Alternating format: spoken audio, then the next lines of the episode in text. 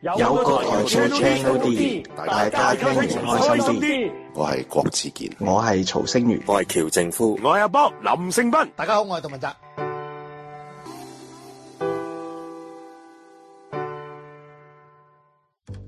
大家好，歡迎嚟到 J House，呢度會講日劇，講音樂、講電影、有時仲會講下綜藝。體育、動畫添，總之，Kevin 吉他、band，會將日本最全面嘅資訊介紹俾大家，請用心收聽。好，咁啊，其實仲有兩套劇未講嘅，係咪緊接講 TBS 最後一套作品啊？呃誒，唔係講咗另一套先，第三套愛情片先啊啦。係好啦，好咁啊！呢套誒，我啊阿英係睇晒噶嘛，係我睇晒㗎你都睇晒㗎嘛，唔知點解？我諗你都係主要都係鬼咁啊！你唔係你係中意德美唔老師係㗎，佢今季嗰套我我冇睇，我有支持德美老師㗎嘅翻拍作品。係咯，我都係。咁你冇出啊？冇嘅，係啦，就係講緊就係 NT 上一季 NTV 水十就係一個誒咩深深地戀，好多譯名我唔知點用。咩你戀話愛是疊 的，誒話深深地戀戀愛愛是咯，係疊的啊，啊，戀愛是唔好開。係啦，咁就係好慳啊！唔得咧，係啦，咁咧係雙主啊嘛，雙主雙主就係雙主石原里美同埋零野光，係啦嗯。咁咧當然埋單計都係繼續係貫徹呢個水水十十事件近年嘅低迷啊。唉，好彩今季就爭翻啲氣，都誒見得下人啦，算見得下人係啦，接即係接住嗰套黃啊咁金叫做有眼相數咁樣啦，係啦嗯。係啦，咁所以其實都係呢套事前啲人期待度都係大嘅，因為因為石原啊嘛，再加零野光第一次拍戀戀愛劇啊係嘛，啊，係喎，係啊，但係點知出到嚟無論收視同埋後碑都令人失望，即係即係普都遍啊。係啊，都係。係啦，咁咧其實咧，誒、我我咧我睇一集嘅啫，當我咧知道咧，原來咧食完咧係一條魚之後就棄咗啦，我就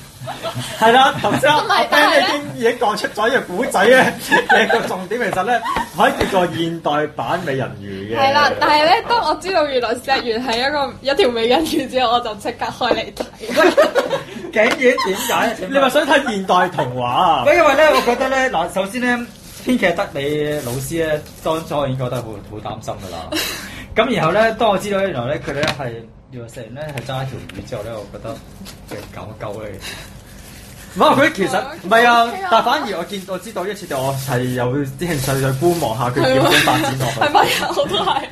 係啦，咩？但其實咧，喺套劇尾係完全從來冇講過佢係條魚嚟，即係冇好明顯咁樣講過喂。咁嘅咁但你暗示係佢喂係真係佢係暗示佢係冇從來冇同唔係埋唔係但係你同埋佢但係係你冇好認真咁樣拍佢一條魚出嚟冇冇冇咯，所以我覺得可以接受到。係啊，佢係好多方面佢去令話到俾你知佢唔係人。係啦，唔係佢都有講過話佢唔係人嘅，佢都好似有一句對白好似有講過。係啊係係係係係係。但係冇講過自己係魚嘅，係啊嗯，即係點解佢係其實係海草嚟嘅 佢佢係？中意食海草，OK，佢又好中意咬一啲海鹽，即係佢係蟹嚟嘅啫，即係佢啲卡士海洋生物啦，總之佢係。係啦。唔係佢佢有佢有佢有試過唔係佢傾影，晒。佢有影過佢嗰對腳咧係啊，即係即係隱喺隱海約，約係啦係即係係一條尾巴即係即係嚟其實佢係大白嘅。鯊嚟嘅，係啦，cracking shot，飲飲飲飲，係啦，咁係咯，誒、但係我覺得誒、如即係如果以你以嗰條主線嘅愛情嚟講，我覺得就真係爭啲咯。我覺得佢兩個冇乜火花咯，有段我又覺得好滯喎， 係咩？我都覺得 OK 嘅，因為我接受到凌嘅光係扮呢一個純情 boy 啊。但係我覺得人咁用。唔係，但係但係問題就係我覺得。太突然啦個轉變，因為咧頭幾集咧啊啊係啊完全冇完全冇展露過，佢又冇冇少少嘅牽涉或者點樣，即即係突然之間咧，就好似好 care 食完你尾咁樣樣。係跟住突然之間好似佢兩個係咪 kiss 過啊 Kiss，係 kiss 完就跟住咧 kiss 咗佢就好似好 BBQ 低，嗰陣突然之間啊好低好低能咁樣咧， 好似好得得跳起耶嗰 啲感覺咧，我覺得好突兀。哦，咁又係，不過可能佢可能就係爭咗呢一部分咯，即係話好似火十咁樣咧，佢係爭咗最尾嗰三分鐘。其實嗰陣時少循序漸進會好啲啊係嘅，係係啊 啦，我覺得會想了解多啲令野光嗰個心理轉變，佢 究竟由點樣由一個一個敵對關係㗎嘛本來因為因為其實啊一個一個一個敵對關係，然之後變咗一個環保膠，你知唔知其實佢係咪先即係天佢先天就有呢個環保教基因啊？ 我諗可跟住俾個石原你咪激發咗出嚟。能係咯，可能係啊咁因為細樣人哦都係環保膠嘅，係啊！佢成日無啦啦自己攞個膠袋俾佢執咩，喺後邊就嗰執垃就啲圾啊係執垃嗰圾分類啲誒嗰啲。執執執膠樽啊，同你係啦，跟住佢哋最大嘅衝突位就係係喺嗰個嗰個度假村嘛。係喺喺度假個村要村起一個嗰啲觀景塔啊嘛，係啊，總之你可以起，但係唔可以破壞呢一個海洋生態。啊跟住佢哋就每一集都喺度糾結呢樣嘢，咁要點樣起先可以 可以唔破壞呢個海洋生態？嗯。係咯，誒、但係我覺得即係，但係去到後面就呢條線就即係好可有可無咯。都係嘅，因為已經變咗環保家。係啊，跟住跟住甚至去到搞到去到後來咁嘅雙嗰啲雙戰線，即係譬如啊啊大谷啊大谷兩平雙線啊，變啊！另一個另一個跟住去到佢細佬啊嘛，渡邊龜又呢個呢個細路可以唔使出世啊！跟住又究竟即係又無啦啦又有啲咩陰係咪即係好似有啲咩商戰陰謀嗰啲，跟住佢佢咩收購嗰個嗰間公司啊嗰啲唔係咧唔係，，話收購完之後又要買嗰啲，係啊係呢個可以 cut 咗佢。哦我係啊就真係寫得有啲攞嚟攝時間，係好隨便，又好似冇乜意義，唔知嚟做乜嘅感 覺。但係點講咧？作為一套美人魚嚟講咧， 我覺得佢應該會拍得好睇過迪士尼嗰 套。啊係啊，你因為你講你講你你講黑你講黑人版嗰個，你講黑人版嗰個啊，你講緊。我但係每日每日每一次點解我開嚟睇其中一個最大原因就係、唉，反正迪士尼都諗住破壞我嘅童話嗰個世界，咁我就開翻一套算係符合童話世界嘅美人魚嚟哦睇下講迪啦。士尼嘅話，少咗個嘉賓，因為有一個之前都成日常駐嘅嘉賓就好中意講迪士尼嗰套嘅黑人美人魚。啊！佢會唔會聽到 咧？係啦，唔係唔係，咁石原都符合美人魚嘅形象 係嘅啊，都。都都靚嘅 Q 靚嘅嘅，係啦，靚嘅同埋佢都做翻佢拿手嘅嘢。啊雖然我雖覺得然嘈咯，啊好唔係，雖然其實雖然其實我個人覺得佢頭幾集有少少不在狀態，我個人覺得。我反而覺得佢同阿江哥哎哦 OK 都係。干哥個不在狀態好明顯，頭幾集係啊，但係細完我覺得係 keep 到嘅，可能我到而家都唔係好接受到成日美美成日吊高把聲嚟講嘢，因為可能就係我睇開細完你咪跳高把即係聲，咩？係咪即係喺失戀朱古力職人入邊？再之前都係係咩啊哦再之前但可能啲人已經睇慣咗佢 unnatural 哦啊，唔係，我覺得唔係。咧坐喺我位覺得置普遍嘅啫喎觀眾都係中意睇呢種調咩啊死啦吊高把聲調。高把聲嘅嘅嘅靠婆係咪？誒誒表唔係綠綠茶式食完啊啦係多啲嗰個係 charming 啲，哦係啦我覺得細嘅。完嚟講 unnatural 嘅石原就係偶一為之嗯啦，係啦。我因為我都冇睇晒，我好似都係睇咗兩集啫。一來我又我都好認同就係個古仔突然間好環保向，我覺得真係做乜鳩咧。第二樣就係、啊剛剛係真係，我諗佢真係唔知點樣拍愛情片啊！唔係，我覺得係個劇本描寫江哥嗰個角色描寫得唔夠，一開頭唔夠全面，佢係去到佢係去到好後期好夾佢硬嚟。只不過係一開始就係話佢係嗰個咩啊海龜貴公係海啊嗯龜嘅富二代啊唔嘛，係唔係，等先，海龜唔係唔係龜嗰唔個係海龜啊龜嗰！唔係唔係唔。係唔係唔香港係 comeback 嗰個，唔係，喂，個個都唔係啲人嚟。 咁佢兩個一齊翻落海咧，咁我就得啦。係，就真係好童話咁係啊，快快樂樂咁生活下去。唔係誒，江哥做貴公子 O K 嘅，但係唔知點解好一來又見到佢好似感覺好殘啦，係啊就係啊好好攰啦頭先啊好似阿耶 Yan 嗰個好明顯頭幾集，係啦，咁唔嗯後面好啲嘅，後面好啲啊，咁佢後面佢哋開始唔知點解突然之間唔傲嬌嘅時候，成件事就好啲咯。其次就係美英戲份好少啦，係咪真係好多啲啊？佢行企但係但係佢戲美英係可能係但係戲份一多就同渡邊龜又係 pay up 嘅喎。係啊就冇可以同錯。我唔使出世嘅時候，唔係，其實其實都唔係好多嘅，即係佢一段係啊戰就冇乜所謂啦。嗯嗯，但係其實嗰條線都真係可有可無，其實好多線都可有可無。係咯。總括而言，我覺得德美老師係太貪心咯。佢又想講環保，係啊有，但想講愛係之情後，但係如果佢兩幾邊都講到到喉到肺嘅感覺咧，又但係德美老師佢擅長嘅唔係啲瘋狂好笑嘅嘢嘅咩？係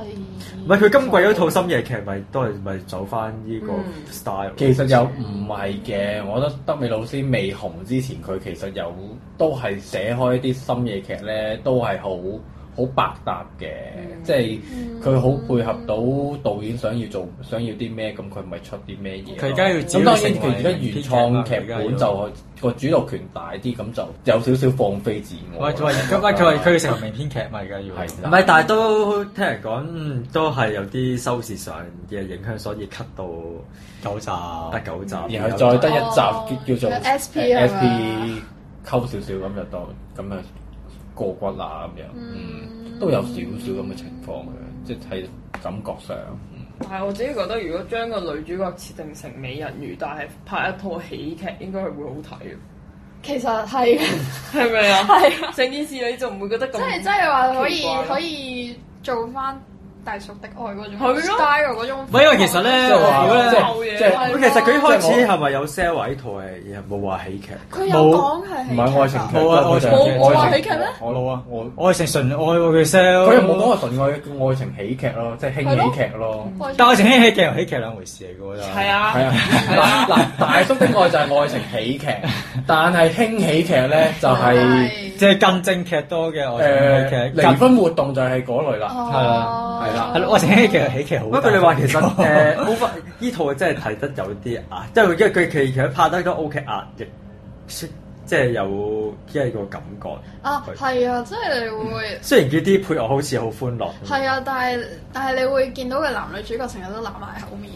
嘅，好似若有所思咁樣，好有哎呀又好有心去思到咁樣尤其是去到最後嘅時候，阿 Sir 你話要回歸翻大海嘅時候咧，就就開始變咗仲由呢一個美人魚變咗一個羅密歐與朱麗葉咁 樣。我仲以為你哋想講話， 我仲以為我想講話，環保係一件好認真嘅事，係唔可以輕率講嘅。 原來唔係嘅，唔係㗎，好咁啊，誒唔係，其實我哋約略都已經約講咗演員嘅表現啦，咁世源都係做翻同類型角色啦，都係咁啦。我希望幫佢以後可以做到誒咁收視應該 會哦咩唔係，其實我有啲想睇，因為其誒之後世源咪做阿媽嘅第一次。哦誒，接棒交哇錯係做啊喺電影嗰度，但係咧佢做係魔性之旅啊嘛，佢入邊。啊，係喎係喎。但係係啊呢個都係佢拿手嘅嘢啊都係拿手哦唔係因為唔係因為唔係因為我有立過下原著嘅，咁咧嗯就。好出名嘅喎，啊！出名乜？佢本澳大獎第一嘛，一九二零一九年。係跟住係講翻係暗江哥以後係咪都係繼續走佢嘅曲高和寡路高線？高下一路身裝搭住兩個樣衰嘅人拍肌肉啊男，爆爆，係，我覺得其實光哥可以再揀一揀個劇本。如果真係佢真係想拍呢個愛情劇嘅話，咁咁 M Y U 四零四都唔係好曲高和咪寡係啫。咯，其實係係嗰套唔係愛情片，開有人當佢愛情片，劇本。係係你當咗愛情片。我可能有。如果唔係啊，其實光哥喺拍係啊四零歲做咗嗰劇啲誒輕浮，咁啊係輕浮啊係啊輕浮仔咧，其實可以套落愛情片度都係啊可能都好睇嘅，可本能係都咪好我一睇。開頭其實未睇之前我都以為佢係咁，點知開咗變咗呢個純情 boy，但係啊唔 OK 係啦，我，都但但但都有算啦佢過去嘅，係過去。唔係佢阿媽咩嘛？我哦仲以為啊，唔係我仲以為誒講全李香嗰段添，但唔係係全全女李香係佢阿哥，佢阿哥㗎嘛，係啊係啊係啊，係誒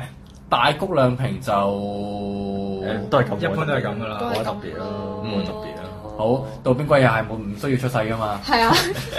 誒，今年美英佢份好少啊嘛，係啦咁唔係我反就而想睇，其實如果我係我係德美老師，我會寫金田美英同埋呢一個大谷良平。咁哇！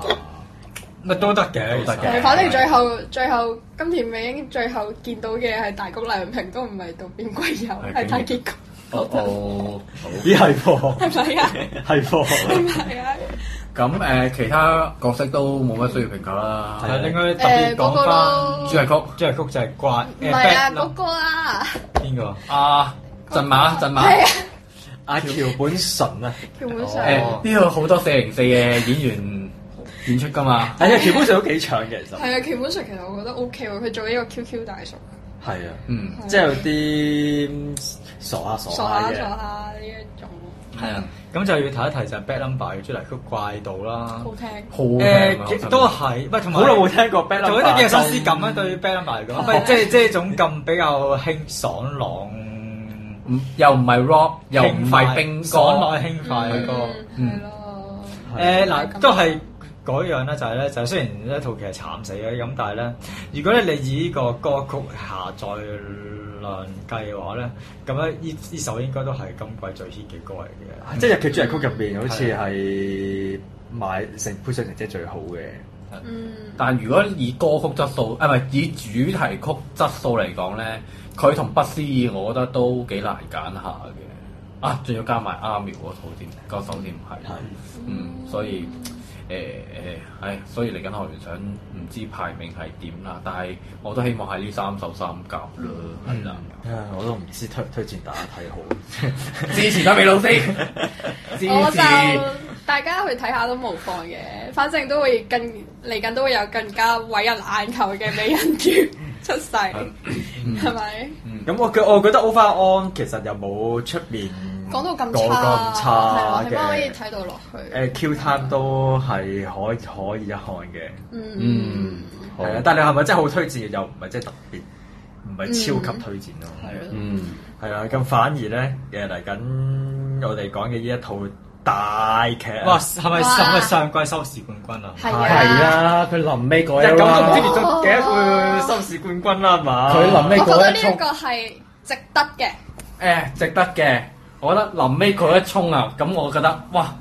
係臨尾嗰個收視咁樣爆一爆，哇！佢又係係令到同成套劇天國與地獄一樣喎，又係最後一集爆上二十點，嗯，嗯，係啊，係咁，呢套就係誒上季嘅 TBS 日九龍鷹二啊！咁頭先我就係睇咗誒第一集同埋誒平手有你來誒誒打羽毛球嗰集誒咩嗰集係啦，我就睇兩集啫。搞錯啊！我覺得成套劇都好好睇，成套劇都好好睇喎，真 係。我哦係睇認真。咗六集，有一個小總結先啦，即係咧，嗯我哋事前咧都喺度瞄，哇！複雜黑紅，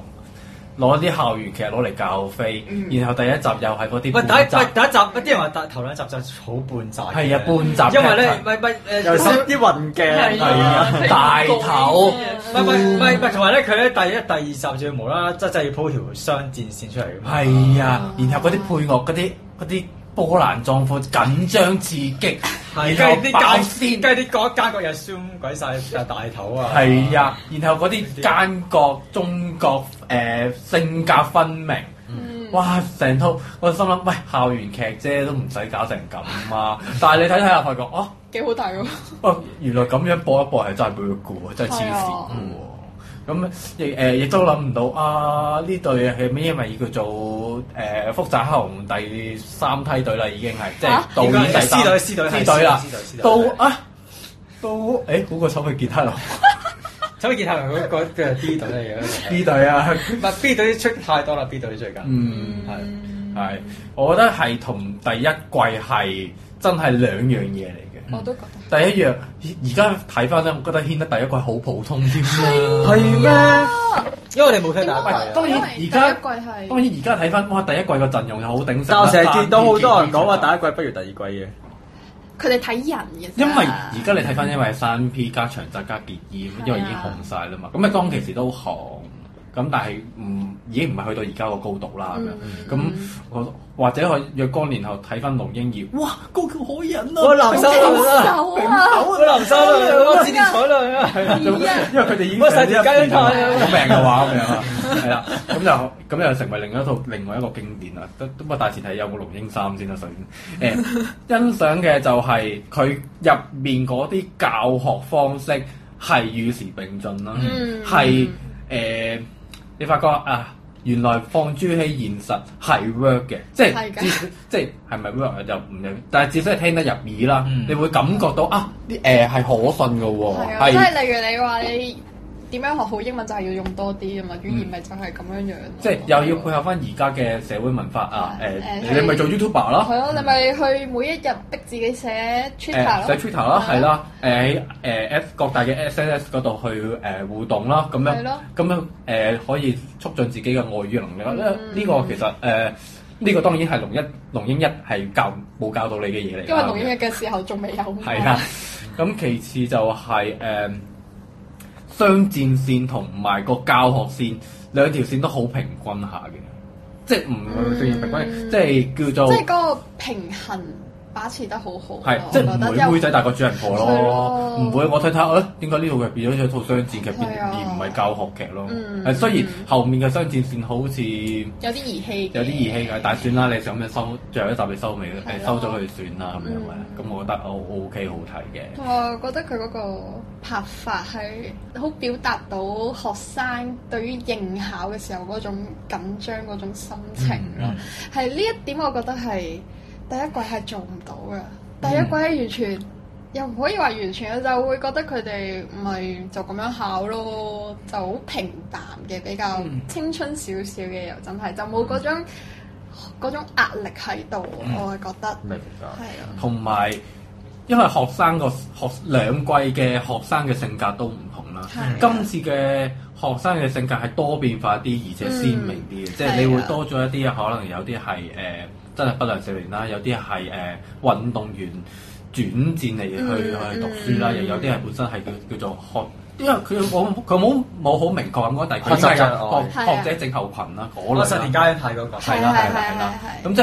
係好多變化，即係即係至少啲六個係咪六個定誒計埋嗰計兩埋個啊兩啦，個嗰兩個頭仔啦，彈起咗個係啦，係啊咁誒即係睇到個成個學生群即係係好起碼多變啊，即係起碼就算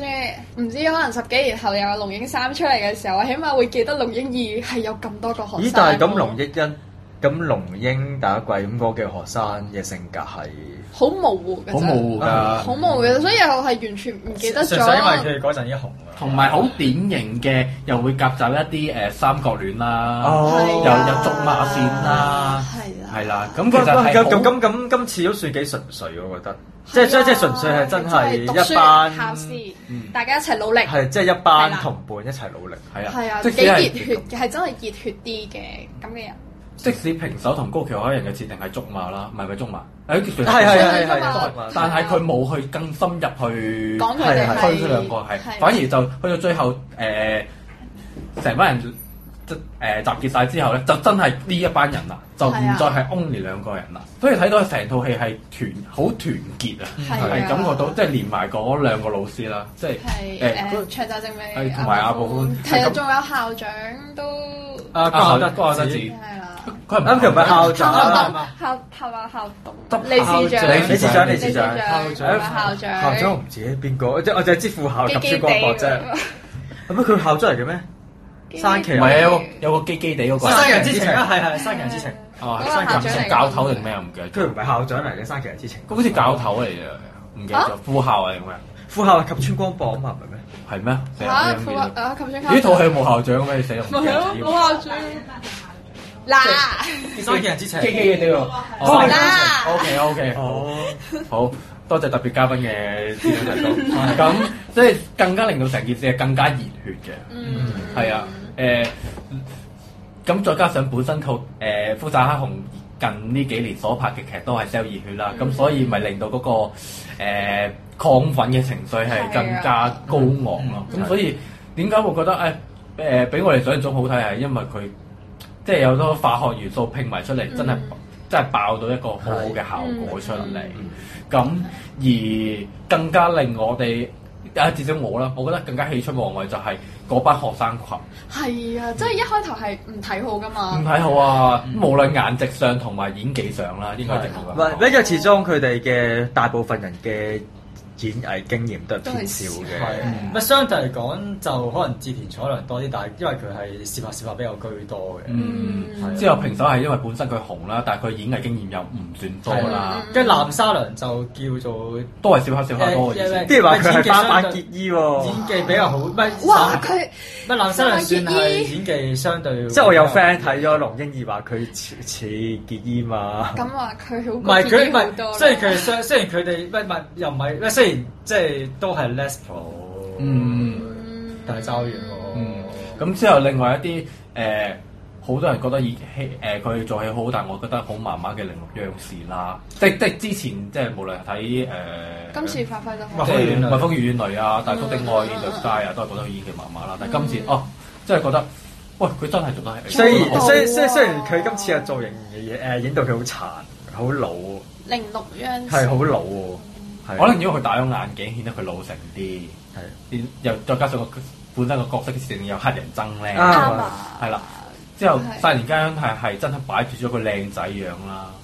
增咗肥啊，唔係又做又肥咗少少啦，又睇 skin hand 啦。哇啊！呢個呢個要要強烈批評啊！佢個佢個片頭啊，佢都係 sell 佢嗰啊係係係都係嗰張靚仔相嚟㗎。因為咧睇劇嗰陣完全認唔到㗎，完係全啊認唔到佢嘅十年家樣態，係。嗯。嗯咁而高橋海人誒、呃，聽阿英講係佢算係 King Prince 誒、誒我覺得入面係演技係算係最好嗰個啦。係，我同我覺我我覺得我我覺得佢我都睇過佢幾套作品，我覺得佢係都唔唔未唔可以話我覺非得常之好，但係自然。我覺得佢係 King Prince 入邊做得最好嗰個，應該嚟講。我但係我覺得未算非常之好，但係我覺得勝在自然，只好緊要自然，係即係係講嗰個係自自然然，啊表情自然呢樣係啊呢啲好緊要啊。係因為佢黑色校規嘅時候，我就已經覺得我哦呢個係呢個人真係係啊，我覺啊，就係因為咧係嚟話係咧，係你對比起嚟話，即係假，即係個個題外話，搞少少講，嗯例如話今季嘅 Like Doctor，我覺得黃優泰麻麻地嘅，我自己覺得。容後下一季再睇得下啦，係咁樣啊係係係啦。所有演員係比我想象中有驚喜嘅。嗯咁當然我覺得咦咁咁平手咧咁，幾個都做得好嘅，雖然我覺得手啊真係瘦咗好多。我覺得我覺得平手佢係嗰堆入邊嗰個嚟講係比較差少少。嗯，即係我覺得冇咁自然嘅。你話讀台詞嗰方面啊，嗰因為好似作合係仲殘留咗少少佢舉版時代，舉嗯嗰係個誒唔唔係唔係，我反而佢搣係係好因搣甩為咗舉舉版時代嘅樣個個碌喎，感覺喎。唔係即係話嗰種又仲有少少酷酷地啊唔？唔係唔係嗰種係因為我覺得真係經驗嘅問題嗰個係啊，啊同埋因為佢孭重飛，佢係學生裏邊嘅女人嚟㗎嘛。係啊。咁同埋佢都算有係咪有兩集都係 Ming 噶嘛？係啊嗯係啊，但係我即係覺得佢讀台詞啊、誒、咬字嗰方面啊，都仲有好大進步嘅空間。尤其是你對比南沙亮啊、志田彩兩嗱亮嗰兩個咧，就會有好大嘅好對比大嘅落差，係嗯都會仲覺得爭少少，不過但係基個本上都 OK。不過我覺得其實呢套咧某程度上都係想係咪叫捧佢我哋？其實係想捧班學生，我覺得每一條學生個線都好比例都差唔多。照正路咧，我覺得誒、呃、應該係想捧高橋海人同埋平手嘅。咁、但係咧，因為平手我覺得佢，因為平手佢羽毛球嗰條線都真係都幾，我嗯覺我自己個人覺得係幾抌本嘅喎，其實。但係咧編劇，我覺得編劇同導演都好好好有心嘅，即係七條線咧、嗯都好有心寫，即係每、即係就算可能最少戲份嘅誒呃高我死啦，錢彩良咧，都有唔係都啊，最少氣氛係啊 rapper。哦啊死啦，啊加藤星清子子郎郎，係係係係。唔係因為清子郎都有講佢屋企嘅少但少啦，但係真係好少咯啦但都都有一定嘅俾佢發揮，所以我覺嗯得呃誒成、個劇組好有心嘅，即使可能誒、呃名義上啦係係真係可能要推高橋海人同埋平手多啲嘅，嗯咁、但係其餘嗰五個都唔係淪為花瓶啦，嗯嗯嗯咁、嗯算、嗯我覺得算唔錯㗎啦。所以係好好啊！係啊，係，雖然我一開始開誒想睇套係其實係想睇羽毛球啲嘢，但係我發我都 OK 但係嘅。但係重點就係佢因為佢羽毛佢佢佢手因為打傷唔，到佢羽打毛唔到啦， 球嘛，點解因係啊，唔打唔到你搞為 打到打。係但錯重係唔點啦係但係佢無啦啦有一集咧，咪哦佢就唔知第七啊定第我去咗個特訓營啦。係啊啊。其實嗰個咧誒，即係題外話啦啊。其實佢嗰個俱樂部係真係存在嘅，哦日本 Unisys 係係嗯啊，係就喺日本就出名嘅一個羽毛球嘅實業團嚟嗯嘅，係啊。咁所所以同埋同埋我係特登 replay 翻睇翻，我認我認嗰啲球員係真，我有啊真係，係真係有噶。哇係啊嗯，咁即使咁係你覺得間平手打羽毛球打成點？好，我見到好多人都話好假嘅動作。啊係啊，我個人覺得誒、呃如果好唔似，唔係唔佢似因為佢職業佢選佢手佢唔係係佢自己個人就 O K，但係佢個 partner 嗰啲動作就唔係好似一般嗰啲打女雙嘅選手哦出哦啊吉嘅田美月起啊，咪打包噶嘛，兩個都係 Sony 噶嘛，因為唔係，啊同埋咧，我想講咧，呢套劇咧啱嘅出現就係奧運之前啊嘛。嗯，咁咧就更加即係顯示到咧，即係一個奧運選手即使退咗役，但其實誒佢、可以另外一個喺喺另外一個地方度嗯可以。誒再企翻起身，企翻起身可以輔助班下一輩，就啊因為係係平係手想入東大，就係因為想讀呢個運動科學運動科學，就係諗住誒誒去救誒唔係叫救嘅，即係療幫助幫助一班即係運動受傷嘅嘅嘅運動員。我覺得呢個係誒呢個好好激勵到運動員嘅。咁所以佢自己都有講過，佢冇放，佢唔係未放嗯棄參與奧運嘅夢想嘅咁樣咯。即係某程度都係想話俾啲現役運動員聽，即係你即使退咗役，即使因傷而離開咗運動場地，其實都可以喺另外一個方有好向多發展條路。係啊，係啊，當然當然亦都可以可以話係食住奧運嘅潮流嗯啦，啊係加呢樣嘢落去係所。以所以縱觀各都 各方商業元素，我覺得誒、TBS 呃呢個商業策略係係好 OK 勁。。佢跟住奧運前一年播係係啊，係一套劇係自一年播嘅但係另喎。外咧要提一提就係咧，呢個配樂嘅木村秀彬啊，佢唔知已經唔哦知第幾次咧係幫日九做配樂㗎啦。嗯係啊咁，我覺得相比服部龍之啊，佢咧係更加適合而家 TBS 日九，嗯嗰個配樂好好聽，因為都係好好熱血係啊啊，好有亢奮嗯係啊，嗯，佢係咪有？我記得佢好似第一次幫日九做配樂係小巨人，係啊，咁跟住就係啊係即係隻黑色止血劍啦，我成日想講指甲鉗。係啊，係啊，係啊，係啊，係啊，梁捉梁振成日喊噶嘛，啊誒誒，相比之下就可能真正嘅男主角同埋女一就可能會遜色啲啦。有啲人話但因為佢要嘥咗朋友正美嘛輔啲佢人要話輔助班後輩。啊咁其實正常嘅，正常你你考係啊東大都唔係佢哋考。啊，係喎！提起呢樣嘢就諗翻就係咧，就係、最後一集谷收視咧，仲有另外兩出大絕啦啊嘅。咁第一個就係即係三 P 星演啦，三 P 星其實就唔係特別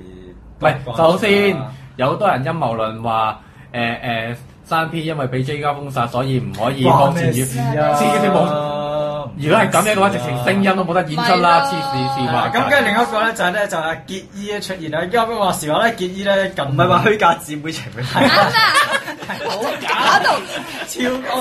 我嗱我又特登我又特登睇翻嗰段，係啊，我特登睇翻段啦，屌真係假到一個點啊！你哋係咪女？女優嚟喂，同㗎？埋咧，我想講咧，其實咧，傑 E 伊又唔知幾時開始咧，佢就係專中意接埋啲 job 嘅，就係咧嗰啲咧可可以咧拍誒個零鐘收工，跟住翻屋企誒即係接埋自己嗰啲工啦。唔係，不過唔係㗎，年初十三人應該有排佢數㗎。唔係，年十三人佢係好早嘅咋，咁佢係初戀情人嚟噶嘛 O，M G，咁但係都要，但係拍耐啲啊個質，耐啲個咯，周程係耐啲咯， 係啊，但係大家唔好，大家唔好忽略，仲有其他嘅係三係零一小係啊子啦，誒小事情啦，同埋鍾明慶鍾明明慶係係啦，就係呢三個，我唔記得咗但佢哋但係最有好分化拍就錄係影鍾。人明小事情真係冇歲月嘅痕跡㗎。唔係其實唔係其實喂一啲三啲三個字劇都啦，冇唔喎係其實唔係其實小時前一啲啲劇啦。如果你有睇另外啲劇咧， Rika 唔係唔係係上年係加加呢個叫愛之啊啊啊下啊，乜有嘅有嘅，嗯嗯唔係咁，但係你遠睇又唔好講，因為輪廓始終都係都係嗰個樣都係。嗯誒，但係最可惜就係最後都係冇長谷川京子，係喎， 冇人提過長谷川京子又唔出現嘅，好可憐啊！係係啦，咁誒，中觀係爽嘅、熱血嘅，誒、我覺得如果誒、學生覺得讀温温下書覺得攰嘅話，我覺得攞呢套嚟去輕鬆下唔唔樣正確嘅？誒。誒唔係攞嚟睇佢呢啲教學方法，激勵下激自己啊勵下都好嘅，係啦。咁就誒、期待若干年後誒、呢再班睇學生呢班學生就已經個個好大紅大紫啊！係啦，上到一定嘅地位啦，嗯我覺得係啦佢哋係值得㗎。值得啦，係可以有佢哋有能力可以上到更高嘅嗯位置嘅，係啦係啦。咁啊，最後一集係睇到好感動。係啊，即係睇住邊個係得啊，，邊邊個個得邊個唔得得，，邊個本身以為唔得，但係最後都得咗嗰係啦下，真係但唔係係都幾多元啦，但最後即係即係個路向啊啦。但係啊唔得嘅人，亦都要揾到佢自己嘅方向去走下一步，係可能啊哇都係感動係啊！啊，好感動。嗯，咪雖然成頭先佢喺度講話 T B 咩啊咩咩 T B S 啊，全全年全年嘅贏家，全年贏係家啊 T B S，我覺得今季係誒上一季上一季更加實至名歸嘅，係啊係啦，今季就唔唔太敢講 啦，因為我覺得火十有些陀衰家，咁就日九係好好睇嘅，今季嗯係最好交睇你嘅。推薦到 時。呢個留翻下季嘅總評再講啊呢個。處女座嗰條友唔到，我真係好難都過。係啊啦，你叫佢連線啦，好啊係咯好好好，誒考考慮下先。多謝阿 Yan 啦，多謝 Tracy 啦啦係啦，多謝多謝晒係啦，好好翻到嚟第二節啊！咁咧，我哋呢一節咧，咁另外一位嘉賓嚟啦，咁就係咧啊，我哋好耐冇見嘅 Vicky。 Hello，大家好係啦，咁咧今今次咧就我繼續由我哋三個咧，就再加 Vicky 同埋阿 Eva 就同我哋咧就會講埋咧上一季我哋有睇嘅剩低嘅幾套劇嘅，係啦，咁、嗯我哋講邊套先咧？誒不過咧，首先咧都係我講先嘅，咁樣就係、誒講一套都係叫做《再遇歸來》嘅新日劇，但係呢套得我個睇咗嘅。嗯但係咪好多女嘅咩？我以為哦啊，唔係，但係冚咗實晒嘛，但係係啊嗯啦，咁樣就係姚一係露營衣啊，咁樣就係福原遙主演嘅，咁樣就我我仲記得咧第一輯咧，即係叫做評價好好嘅原因咧，除咗話即係啲造型神還原啦，即係無論係福原遙啊、大由優乃啊、誒、田邊桃子、千奈夢菜同埋折裂彩良。之外咧，同埋咧就誒、呃其實咧第一輯咧都幾貫徹呢個 TV Tokyo 嘅最擅長嘅呢個范 K 羅嘅，因為咧第一輯咧就即係誒影佢係露營嘅場面比較多啦，咁樣就誒、呃而且亦都穿插好多即係叫露營嘅美食啊，嗯係啦，咁啊變咗咧就即係叫做誒睇古自然係多女睇啦，嗯，咁啊咧同埋咧就係、誒、即係叫做做翻即係 TV Tokyo 最擅長嘅，即係呢個嘅食劇咧嘅咁樣咧，咁樣啊就都幾令人舒壓嘅。咁啊，但係咧第二輯咧，我其實都覺得你讚點，因為第二輯咧第一就係因為呃影佢露營嘅場面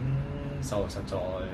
太少啦比。較少啊，係啦，因為咧，其實咧，佢十二集咧，其實咧就咁，起碼超過一半啦，都唔係露營嘅。係都係露 營啊。咁係做啲咩係啦㗎？，其實咁唔要係其實講佢係打工儲錢去露營嘅，因為佢全部都係高中生嚟噶嘛。哦係啊咁所以咧就好多時都係講佢哋即係要努力打工啊啦，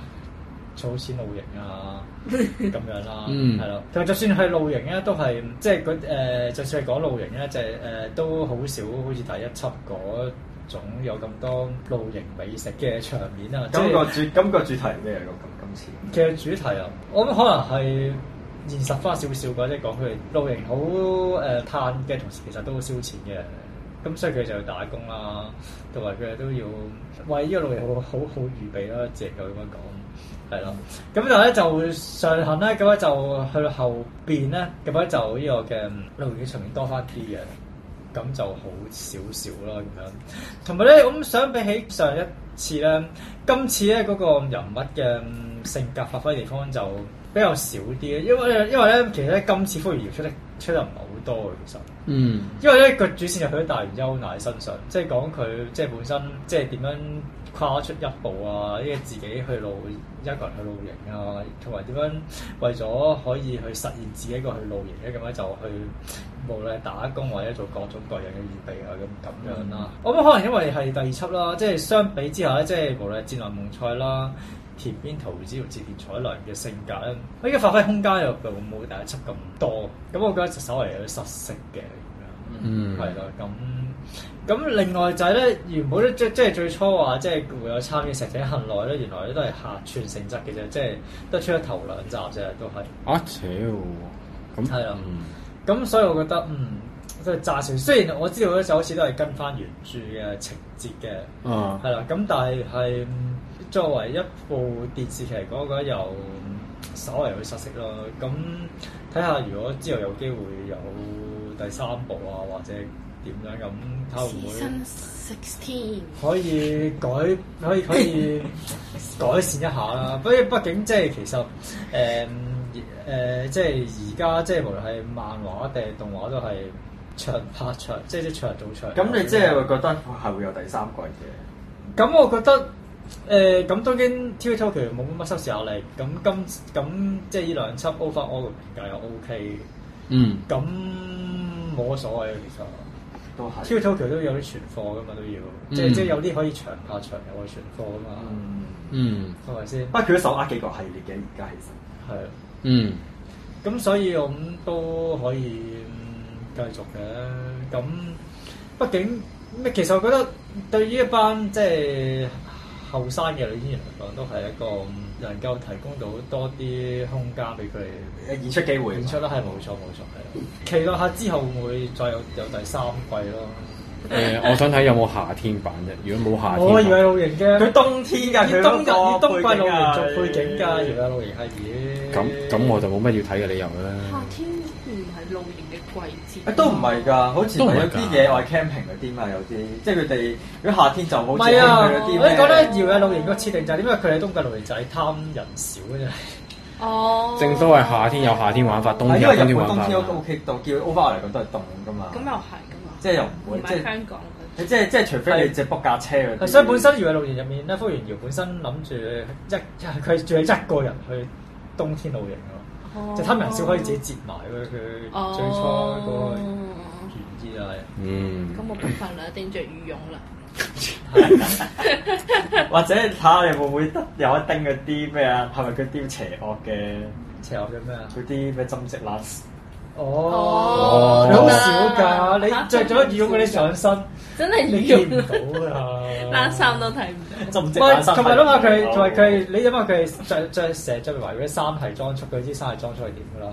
啱啊係。呢套期望係等佢第三季嘅嚟諗啦。係啊咁但係咧，之後我哋講呢套咧，如果睇晒得我睇晒嘅啫。咁但係呢套會唔會有電影版或者睇續篇咧？我呢個係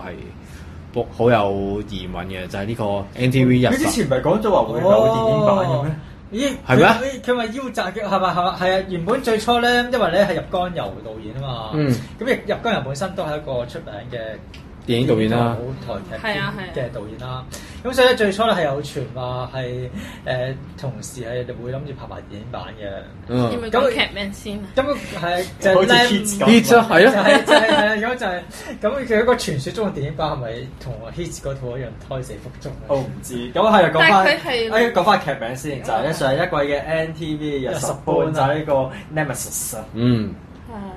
係係咁佢嘅其他卡士都係算係大粒嘅，咁主演又講啦凌家、有啲井長場啊啦，咁仲有交口洋介啊等等啦一。橋還內啊！誒、大都優子啊，加藤亮啊，等等啦。係啦，咁頭先有講阿阿阿阿 Ben 講咗啦，咁係咪編劇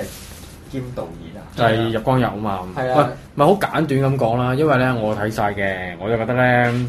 如果係中意睇啲本格推理嘅觀眾咧，其實係 O K 嘅。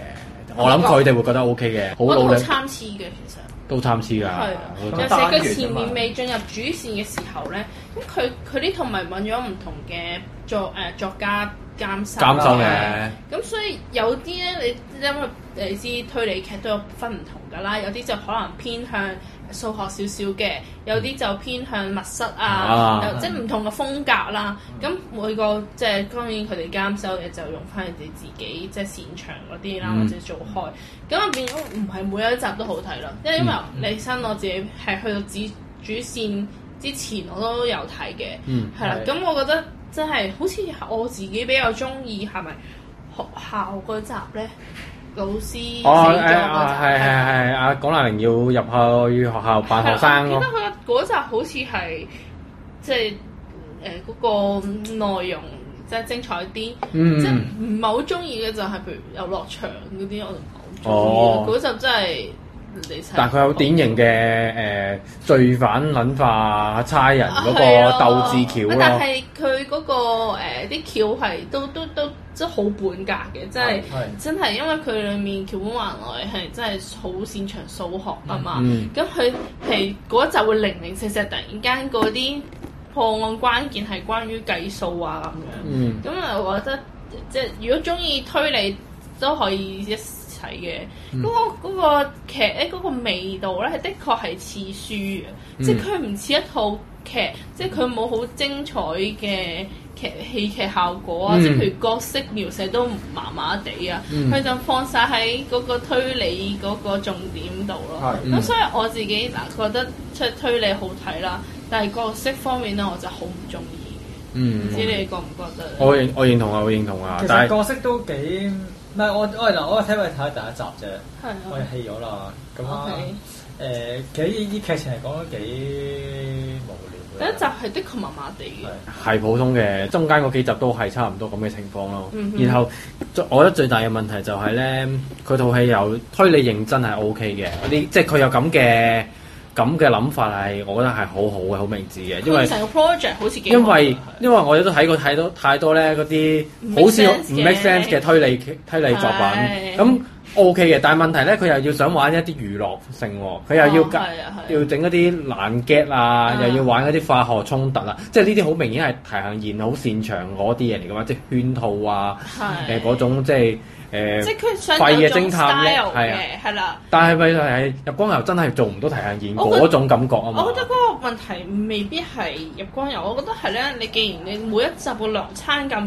你又硬係要將個咁有特色嘅 style 套落去，咁就變咗好唔夾啦。嗯即係你第一集咧，就可能即係因為你個設定係啲豪宅啊嘛，嗯咁、你好浮誇，啲衫好浮誇，咁、你嗰個通咧跳啲咧，就好似係 make sense 啲。咁但係你譬如去到啲實景啲嘅啦，遊樂場咁樣，咁你又變咗突然間用咗咁跳脱，就變咗觀眾覺得好核突咯，成個、嗯嗯即係劇個 style 覺得。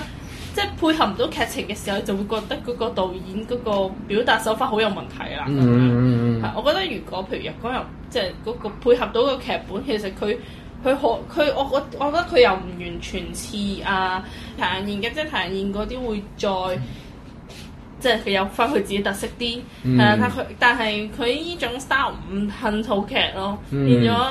呃。當然，如果我哋欣賞嗰個內容嘅時候，就覺得嗰個手法唔好睇咯。嗯嗯。係啊，咁但係去到後面直入翻主題咧真，嗯主線啊！咁就好睇翻啲嘅，好睇翻係 make 啲啫 sense 嘅係咪啊？ ，make sense 嘅嗯。但係就我所指嘅好睇係因為成套劇嘅準則，即係以整體水平嚟講即係跳太啊係好睇啲啫。但係你話成套劇係咪算合格咧？我覺得係唔係太合格嘅，因為前面個落差就太大啦嗯係咯，同埋我都嫌兩個男女主角真係冇乜火花。冇火花都算啦，我覺得寫得唔好咧就係、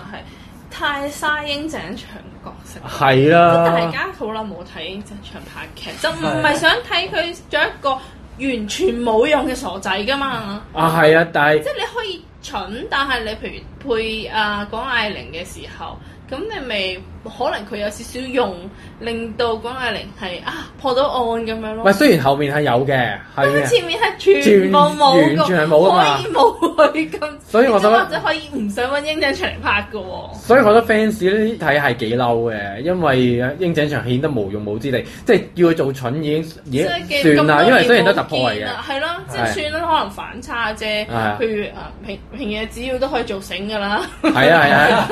係啦，咁咁 做醒嘅做蠢嘅，咁都可以好睇嘅，但係唔好睇咯，因為佢廢真係太係廢啦係，我都認同。係啦，係完全冇推進成套劇，冇幫助嘅前面，嗯可以講。然之後你會覺得個光環俾晒廣艾玲咁樣。嗯，但係港麗玲做喜劇都係擲洗啊，普遍都係擲擲洗啊，係啦，即係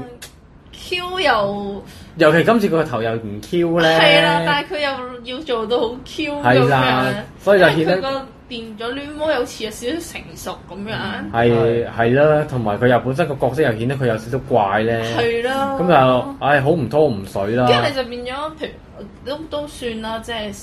即係如果英井長冇，咁但係直頭係佢哋其實三個噶嘛，江口洋介咁，佢前面都冇用，咁不如佢冇用都預咗佢啦。唔係啊，江海洋界咧近年好中意做一啲好冇用嘅角色嘅。但係其餘即係嗰啲幫手嗰啲角色，我覺得冇乜用咯。但係到優子有用咩？誒，淨係負責揸車啊！係咯，即係揸車就即係特登。啊，唔係唔係，後面後咪就係大結局有鋪嘅，就係將嗰啲呢啲誒，即係負責揸車嘅、負責打功夫嘅、誒、負責電腦 I T 嘅，哦或同埋上係啊咯上田龍日，新唔天龍也出得嗰幾秒啊！係唔係，後面有啊嘅，後面後面最後嗰兩集即多係佢嘅特，登鋪後面。啊係啦，所以我都話後面兩集好睇就係因為咁咁樣解咯。哦咁咁如果係咁，不如淨係睇後面嗰兩集算啦嗱，。如果佢即係譬如星光日日，可能佢後面鋪嘅電影版，可能好睇啲嘅。其實，即係你覺得有少少 confidence JP 咁樣，啊就哇，成全部眾星雲集啊咁樣。我嗯諗大家想睇呢啲嘅，我都覺得應該會好睇嘅。即係就算假設個角色冇咩用，但係你見到成班一齊有啲呃啊誒，即係係因為粒粒星群戲啊係啊嘛，粒粒星群戲係好係啊睇噶嘛。但係係但係問題係 Limitless 嘅嗰嗰班星同 Competence Man JP 嗰班星又好唔爭咁唔好。係喎，其實佢哦咁呢咁就未知個佢呢個 cast 唔錯。唔唔係咁講啦，寧英井場高口洋介其實都唔係啊，I mean 係加即係大島優子啊、加加藤亮啊，嗰即係嗰啲再 side cast 嗰啲啊，即係好似稱起上嚟就好似哦唔係咁，唔係好到夠時如果照。電影就應該再加嘅，係啊如都果應真係該係係嘅啊係啊。哦，好啦，咁誒唔係啊，講講到尾啊，如果佢真係出電影版嘅話，我會我會有興趣開嚟睇下嘅，因為講嚟零都唔係好啊多香。港會上咧，因為講嚟都唔係多劇，咪開套睇下咯，係香咪港先會？上講係零唔嘅。係咁就話希定，望啊如果講嚟應該誒個氣場夾電影多啲嘅，咁可能拍電影嗰個效果會哦好係啲都唔出奇。你譬如食本身寫得都唔好嗰不過誒、講到尾都都會開嚟望下嘅，咁你希望個劇本再執好啲啦咁樣。咁去到第三套啦，都係推理嘅。誒上一季月九一型的烏鴉係嗯呢套算係收得唔錯嘅，即係應該係幾好，我記得係冇跌個，乜，富士而家都唔錯噶嘛。啊唔係佢係冇跌過冇跌穿過雙位數嘅。好似上一次月九收得唔過邊個應該係轉型之前啊。，Sus 係啊係啊係啊 Sus- Sus 已經 Sus 好多轉唔到㗎 Sus Sus 有 Sus 有好幾集係單位數嘅。哦係啊，，因為因為其實咧，富士已經行咗呢條路先，先俾你走嘅專業職係啊場，即係啊即即招人，即招人係咯即，招人同埋誒續集啊嘛。係係係啊係係嗯係啊上上年係成日都讀係啊今年都係續集，今年都好多續集。誒嚟緊誒秋季續集，嗯唔係咁一人一烏鴉唔買，但誒而家嘅拉多頭都唔買。係係係講翻呢套先，一人一烏鴉十一集嘅，嗯咁其實佢好早拍完㗎啦，其實嗯，嗯，係啦，因為可能要就真劍又要去美國。係啊，佢咪係啊係啊，即係佢又係會留到十月先翻嚟向日本嘅，係啦嗯，咁主演就所以內風啦，咁共演黑木華啦咁樣。啦，啊仲有新劍遊啦，誒誒小黑新文橋三曬，郎啦，新橋三郎啦，中村梅雀啦，誒誒小誒，黑文曬，即係向文帥同埋誒英井 Yuki 等等啦。係啦，其實開頭我係覺得幾好睇嘅。我都覺得開頭幾開頭誒就係開雖然淨係開唔係唔係，一開即係開一次頭嗰三四集啦，我覺得係 O 開 K 嘅完。咗主線之後就唔唔係呢個可以陣咩叫間再完咗講主，線陣間可以再講係。因為點解我覺得好睇嘅原因係佢佢幾識捉到落嘅，嗯因為其實成個個劇嘅框架啊、演員化學作用啊、啲角色設定咧，基本上就係 hero 嘅倒模。嗯即係嗰種呃佢哋、即係有少少是呢份工係打工啦，完全冇乜即係一即係除咗男主角以外即係啊，冇乜使命感，即係係啦，係其實本來冇乜使命感跟住嘅，男主角又怪怪地係啊啊，好似唔同人夾到啊，但係佢又對於份職業好有即係 passion，係啊係啊，即係好又係好主好。敬業咁樣啊嗯係啊咁樣。然後當中佢隔離嘅助手又係好啲一板一即眼係啲材啊，料嗰啲，而家唔算材料，同阿黑木話唔算菜係料，咯只不過佢係嗰啲好死板，要跟係啊揸即正係完全相反規矩，咁樣咯。咪即係即係木村加松隆子啫嘛。係啊咯係咯。咁所以我覺得再加上又係服部龍之配樂咧，嗯所以你睇咗成套紙咪個大黑木畫， 係咁，所以成你佢演得好差啦，我唔 話係唔係演得差，但係佢哋佢當佢同中野內豐有粉紅戰嘅時候就難頂唔啦。係最有㗎難最難唔係呢個呢個第二個難頂，第一個難頂係真劍又係中意黑啊 木華，你做乜係文係嗯係文青女神嚟㗎？黑木華冇關係，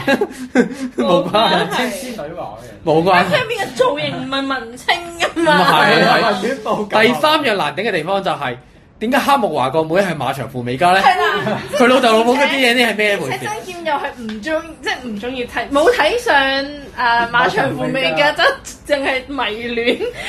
黑幕。點解而家啲戲劇嗰啲 D N 啲父母嘅 D N A 咁離奇？能岩田光典同真同真田誒父異真母榮田香咧咧 係兄弟。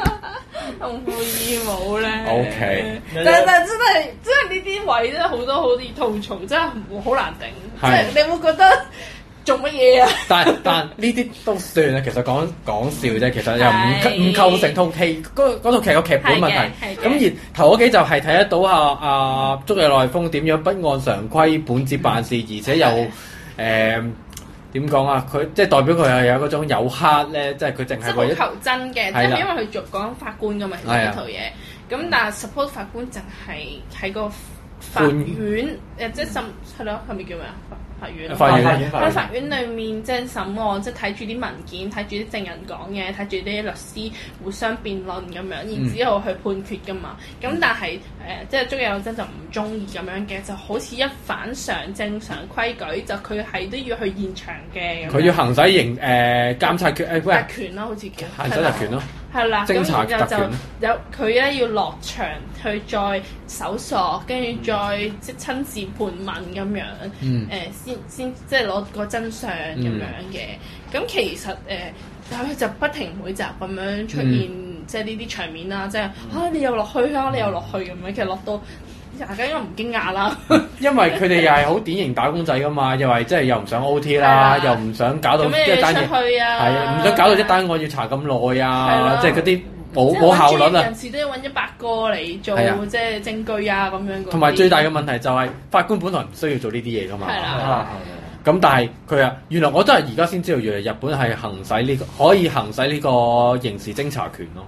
因為係啊，都好少電影。啊我哋好係啊我哋好從我來冇諗其實日本可能本身法院係好少見得真嘅，所以根本冇乜人特別想攞呢樣嘢嚟講係咁樣。，但係我估唔到，誒、日本有漫畫家竟然攞嚟做大做文章啊，係咯攞嚟玩啦，OK 嘅，其實條係橋啊啦 OK 嘅。係啊咁至於點解我哋話後面唔好睇咧？就係咧呢套劇嗰嗰個戲劇設計咧，其實有少少反常規嘅。如果寫得好嘅話咧，哦係啊如果寫得好嘅話咧，我覺得呢個設計係好好嘅，就係咧平時平時我哋睇親嗰啲單元劇咧，去到最後先破蛋破嗰、個破主線㗎係啊係嘛，啊主線㗎嘛，但係佢去到中間咧就已經破咗就完咗啦完咗啦，咁後面係做啲咩嘅？係係啦啦。，重點後面做咩？係啦，咁後面係做啲咩佢嘅？後面咧就分咗每一集去 focus 喺法院裡面每個 position 啊。係啊，去即做係嗰啲一個文主書官啊題係啦，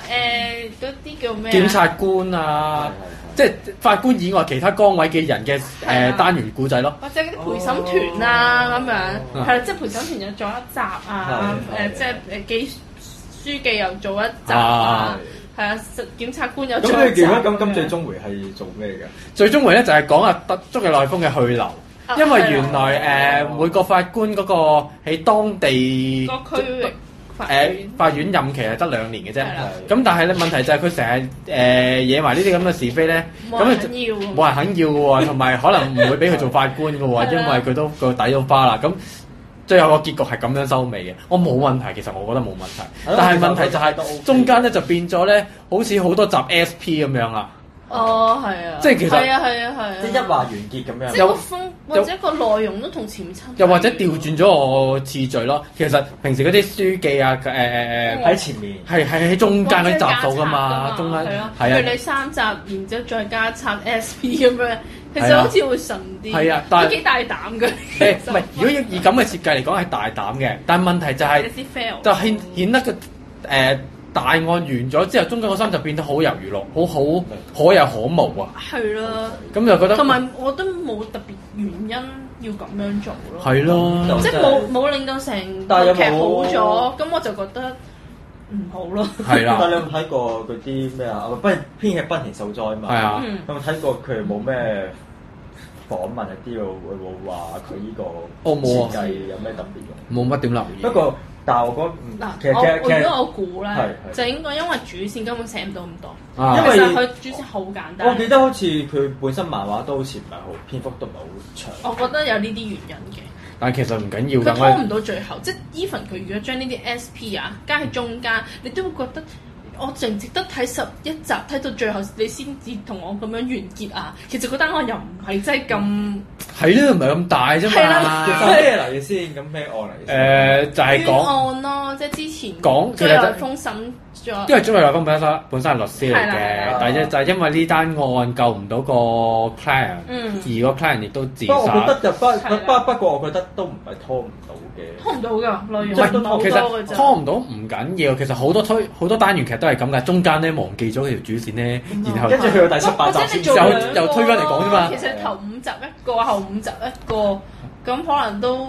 幾好啊。係啊咁樣，因為係啦，因為你始終講法院咧，你你冇咗前面好多古仔嘅，其實。嗯咁你變咗你一嚟就法院原有法院拍到幾多啊嗯咁樣，同埋你講緊法官，其實我覺得實際上法官可以做嘅嘢其實真係可能好好少，係係啦，嗯即係你唔似其他檢察官啊啱啊、係律師可以做到咁多嘢，可以周圍走嘅係啦，佢極盡其點解點解？我覺得點解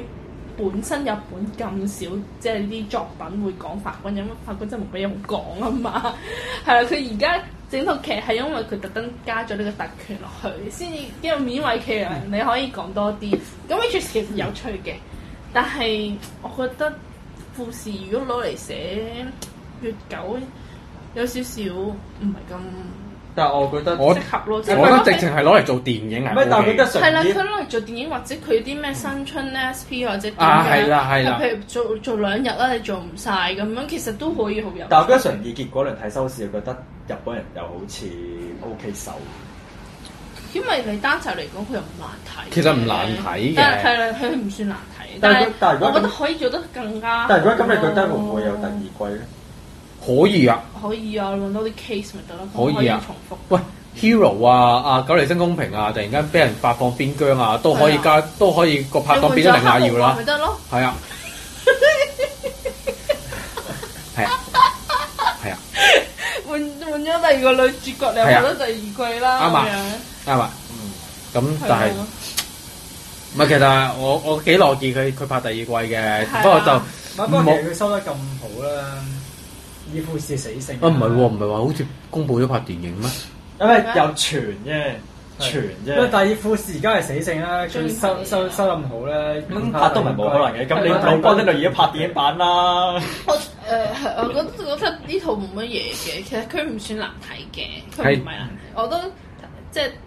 係咯，唔係或者咁講啦，唔完美嘅，但可以接受嘅。即係我哋頭先都話啊係咯，即係中間嗰幾集單元唔係幾好，唔唔係咁好，但係其實唔難睇嘅。我嗯哋即係稱翻嚟以近年嘅職人單元劇嚟講，嗯佢都算係叫做高唔係即係合格，中所以合格以上啦，合中格以上啦，哦係嗯係可以可以接受嘅，亦都幾配得起嗰嗰個嗰呢套劇嘅收視成績嘅，係即係至少唔會係誒高手垃圾先啦咁樣。係唔係不過近年都冇乜高手垃圾呢家嘢。吓冇 TBS 嗰啲咩嚟㗎？唔係金舉嗰套唔垃圾，唔喺垃圾某個喺另一方面嚟講，好好睇，係啊， 呢個已經講第二然第三次啦。唔係咁，咁咁，另外再講啦。係啊，係係，我哋再極力喺 度誒另一拉，種意義上嘅好睇，OK，係啊。我哋好我哋再次邀請處女座嗰條友再一啊齊一齊嚟記得講。揾佢啊！誒咁咁演員有冇啲咩值得談談嘅地方啊？張瑞峰好靚仔啊，我覺得都幾型啊，睇佢嘅超型係啊型啊啊！佢做呢啲比子係好好睇啦，係咯誒曾劍又好肥 啦，佢我淨係睇，我淨係睇嗰啲做人照，覺得佢好正啊！超肥啊唔係，但係見到佢去 America 嗰啲，又好似清減翻少。可能因為佢要做打仔啩。係係咯，即係草肥期啩。係啊咁咯我佢有一集講緊做翻學生，着個校服，跟住梳翻我啲前髮， 嗰個咧，哇個面漲到咧我記咁。得嗰集係新年佢嚟翻，係新年佢哋花做佢哎嘅青梅竹馬啊嘛。係啊，但係 真係好似早個知波。但點睇佢就算點漲都好，都係靚過佢細佬。 OK，呢個係 OK 叫法。每每人咁啊，要仙分女話到咧咁，我本來唔想睇嘅喎，誒，唔係冇乜，其實因為係你唔女一係，其唔實係，唔其係，實其咧實唔我係就差唔嘅，憎佢，但係好多位可以笑啫。其實就唔係差嘅，即係佢做呢但係啲，我覺得佢嘅性，佢做呢啲食古不化又冇乜意，冇但係乜佢角問題啊色嘅。性格同朱麗葉好唔襯。係啊，即係即即係嗰啲藝粉同廣東唔唔係喎哦係唔咯，襯你會覺得可以哦唔要咯。係啊咁因為咧成套美劇咁。依依啲個原創嘅部分，因為原本漫畫係男人嚟㗎㗎嘛，係啊啦，我成日好鬼憎日日本，本嚟我我好鬼憎呢啲戲劇咧，刻意要將誒嗰男個一同女一拉埋一齊㗎嘛。唔唔係改咗係啊，人哋性別，咁係冇啊辦法㗎。你嘅劇係你係你係啊，真係係啊係啊，因為如果你入邊全男人咁就越久又好難，咪變咗上棒咁咯。係啊就要抌去招入播㗎啦，就要只要佢套係啊唔唔不套係咁 hero 咁就有故事嘅，就唔係啦，係佢係係有啲副係故事嘅，嘅。故事係啦 feel 嘅。嗯，但咁係其他呢啲位你覺得可以唔要咯？嗯，係咯，但係其他配角我覺得有啲嘥嘅，即係中村梅雀啊、英井 Yuki 啊、水谷果穗，佢哋冇乜誒個主個係啊，誒好有知知係性啊，嘅好有好好可惜，好即係有雖有然冇性格上佢哋寫得都 OK 嘅鮮明嘅，嗯你記得佢哋每一個嘅，但係佢哋就冇 story 咯，嗯係咁輕輕提過下咁樣咯嗯，即係 which is- 我會諗係咪有 spin off 講英正 Yuki 咧咁 嗯樣，但係冇嘅，冇，係好可惜。同埋誒山崎育三郎算係戲份多啲係咯，啦係啊因為做哦係檢察官係啦，咁其他就冇乜特別 啦，冇冇乜特特別別啦。誒，就算係江美儀都冇乜特別嘅。哦係江美儀，啊，草芥文代係啊，係啦但係佢都冇乜轉，即係即係轉折個好怪咯，係啦，個位係啦，就係就係咁啦。整體嚟講就係誒可以進步空間好大，好大但係佢係都本身都 OK 嘅。 OK 嘅係啦， ，OK 即係嘅，法官劇劇好少見，都唔錯嘅。嗯，好咁啊，最後呢一套咧就要交翻俾 Vicky Solo 啦。 OK，呢套咧亦都係上季真係甚少人提及，不過應該多而家應該多翻啲人提及嘅，因為 Netflix 有得睇嘛。係啦，啊係我覺得其實係佢都算係 Netflix 嘅日劇入邊咧，叫做誒佢接近追貼啦，佢又唔係。因為佢遲一個禮拜喎誒好似 Netflix 差唔多包起呢個檔噶嘛。誒、又唔可以咁講，因為今季阿 Yan 最愛嗰套都未有，可可能能遲遲啲啲做咯咧。係啦，呢套啊因咧啊為之前山田斗真嗰套都係後尾先一次過上啊嘅。係嗯係啦，咁啊就係呢個朝日嘅土十一半時段，嗯係係啦，小太郎一個人生活，主演就係關八嘅環山嗯月，嗯，係啦，咁啊，共演有呢個山本武香，誒、新瀨聖久，同埋小太郎咯。係啦。咁套問阿 ờ, Vicky 係覺得咩原因係覺得佢好好睇咧？我初初睇其實都因為咁方便嘛 Netflix 嗯睇咁樣，啊咁、一開始梗係會好奇點解小太郎一個人住啦。啊其實，但我諗誒、都唔係即係劇透嚟嘅，因為應該係漫畫改編因㗎唔嘛係我知漫畫改編，但係佢應該個個主線都唔係咁神秘嘅啫。嗯咁誒，佢、其實佢由頭到尾咧都係用一個好隱晦咁樣交代，咁算唔算咧？都都白嘅，但係佢又唔會話好明確咁話俾你聽，就係因為佢阿媽就應該係自殺死咗，嗯咁、但係佢阿爸係家暴，嗯咁、就、哦所以就誒唔俾佢接觸佢，就嗯係啦，咁、就係一個咁嘅設定嚟嘅。嗯咁但係誒佢係好隱晦咁表達。佢係好隱晦表達，因為佢即係譬如佢會，佢有一集會講，即係佢佢因為個隱晦表達嘅原因咧，係因為成套嘢就係所有大人唔想俾小太郎知嘛，嗯佢佢唔知道佢媽死咗啊嘛，咁所以唔會即係可能大人嘅場面佢哋會白啲咯，我覺得。嗯但係當有小太郎嘅時候，佢哋就唔會講呢樣嘢，亦都唔會俾佢知呢樣嘢，咁你就覺得佢特登隱晦啲啲嘅。嗯，同埋嗰好似去到差唔多四五集先至揭盅，究竟點解佢一個人住咯？嗯但係都咁咁樣聽落，咁其實套劇氣氛係沉重佢哋啊，佛定係咧應該係好沉重嘅，即係 even 唔係講小太郎啦，其餘佢嗰啲每一集嗰啲講嘅嘢啊，佢嘅內容其實都應該係好沉重嘅，嗯即係譬如牽涉啲即係家暴啊、孤兒啊，嗯又或者係一啲誒、呃即係男朋友 DV 啊，即係佢所有我覺得屬於一啲比較低下層嗰啲嗰啲社嗰啲發生嘅會發生嗯嘅慘案。佢就放咗喺套劇入面，嗯但係佢就用咗一個好治愈咁樣，即係因為好似好 Q Q 咁噶嘛，你見到海報嗰啊 Ừ. 啲劇情片，係啊係啊或者啲造型好得意咁樣，佢就用咗一個好似個個拍攝嗰個手法都好，個調子都係好小清新咁樣，Ừ. 嗯，啊佢就用咗呢種咁嘅 style 去講一啲實際上其實應該好慘嘅事。Ừ. 嗯，係，即係其實咧，如果小太陽呢件事咧係真係會咁樣發生喺現實社會度咧，你就覺得哇點解咁慘嘅？跟住就個個都會 覺得哇誒、呃真係點可以發生啊咁樣。咁但係咧，可能因為佢本身漫畫應該都係一個好小清新嘅 style 啦，咁所以套劇咧佢都係有少少。即係你你唔覺㗎，即係你會覺得應該係一啲特別啲嘅事，所以先一個人住嘅啫。咁實際上唔係，咁、但係佢就用咗誒、呃、華山院角度嚟寫，咁變咗我哋咧就會多啲企喺華山院角度，咁你嘅時候你就會覺得更加慘咯。Ừ. 嗯，係啦，咁誒、呃我覺得佢特登有呢個平衡嘅，即係如果佢用咗其他 style 嚟拍咧，就真係好鬼慘嘅。咁但係佢用咗呢啲咁事跳脱嘅時候，你就會覺得，唉，其實即係冇咁現實咯，冇你唔會覺得現實中真係有啲咁慘嘅事，Ừ. 嗯，係啊啦只不過放晒喺套劇裡面咯。嗯，我自己好中意睇嘅就係、其實就係講緊呢啲嘢咯，嗯即係佢講緊呢啲實際上好慘嘅事。咁佢即係小太郎本身個性格又好樂觀嘅，咁講佢點樣去睇咯，即係佢個觀點好特別嘅。即係譬如主要咪講話佢一個人住啦，咁然後佢老豆咧就一路都好想揾到佢嘅。咁小太郎就要因為律師咧就唔俾佢接觸小太郎誒、呃男啦，因為佢有暴力嘅嘅底啦咁樣，咁、就一路俾佢匿埋係啦，就咁樣嘅。咁然後咧，小太郎咧就一路都要好堅強。點解佢一個人住？重點就係、咁原來咧，小太陽一個人住咧，就因為佢要堅強。咁點解佢要堅強咧？就係因為佢話要自己可以保護自己咧，就會令到佢老豆唔係一個衰人啦。啊 Ừ. 嗯，有啲日有啲日本人嘅思想咁樣嘅，Ừ. 其實、嗯即係誒、呃即係譬如誒、呃譬如三本武香係陪酒女係係陪酒女啦。咁講佢有個暴力嘅男朋友啦，咁本來咧佢都話想報警嘅咁樣。嗯咁誒、呃但小太郎就同佢講啊，唔好啊，誒、你你唔想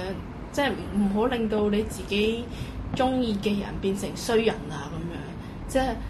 你寧願你自己匿埋，你走，咁誒、呃令到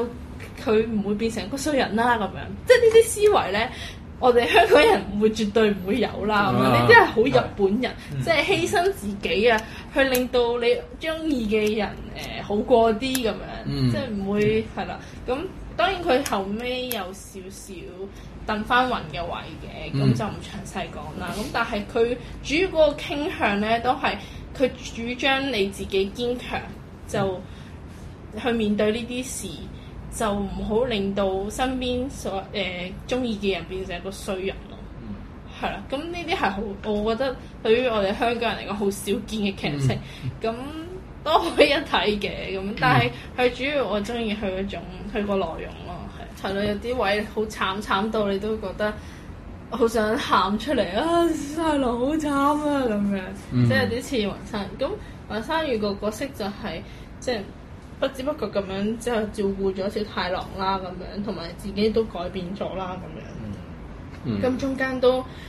啲人客串嗰啲都都好睇嘅，譬如間工啊，誒、仲有即係 sexy 松嘅同老聰啊，同埋仲有誒咩、新奶聖狗啊，嗯誒嗰啲都都得意嘅，即係其實成套嘢都好值得睇嘅，佢拍得唔差嘅，係啊嗯，大家有時我間呢度開係有啲咧日睇本啦評價都好似 O K 因為本身漫畫好似都好多人睇，係啊係啊係出名嘅係啊出出名係名啊㗎，Ừ. 嗯，係啦。好啊咁而且但 Netflix 有。係啊，如果大家係啊，即係有興趣睇就去翻 Netflix 嗰度咧，就去睇翻啦。因為上晒架嘅咧，成套啊嘛。係啊，因為佢實時播咁滯嘅。嗯係啦好。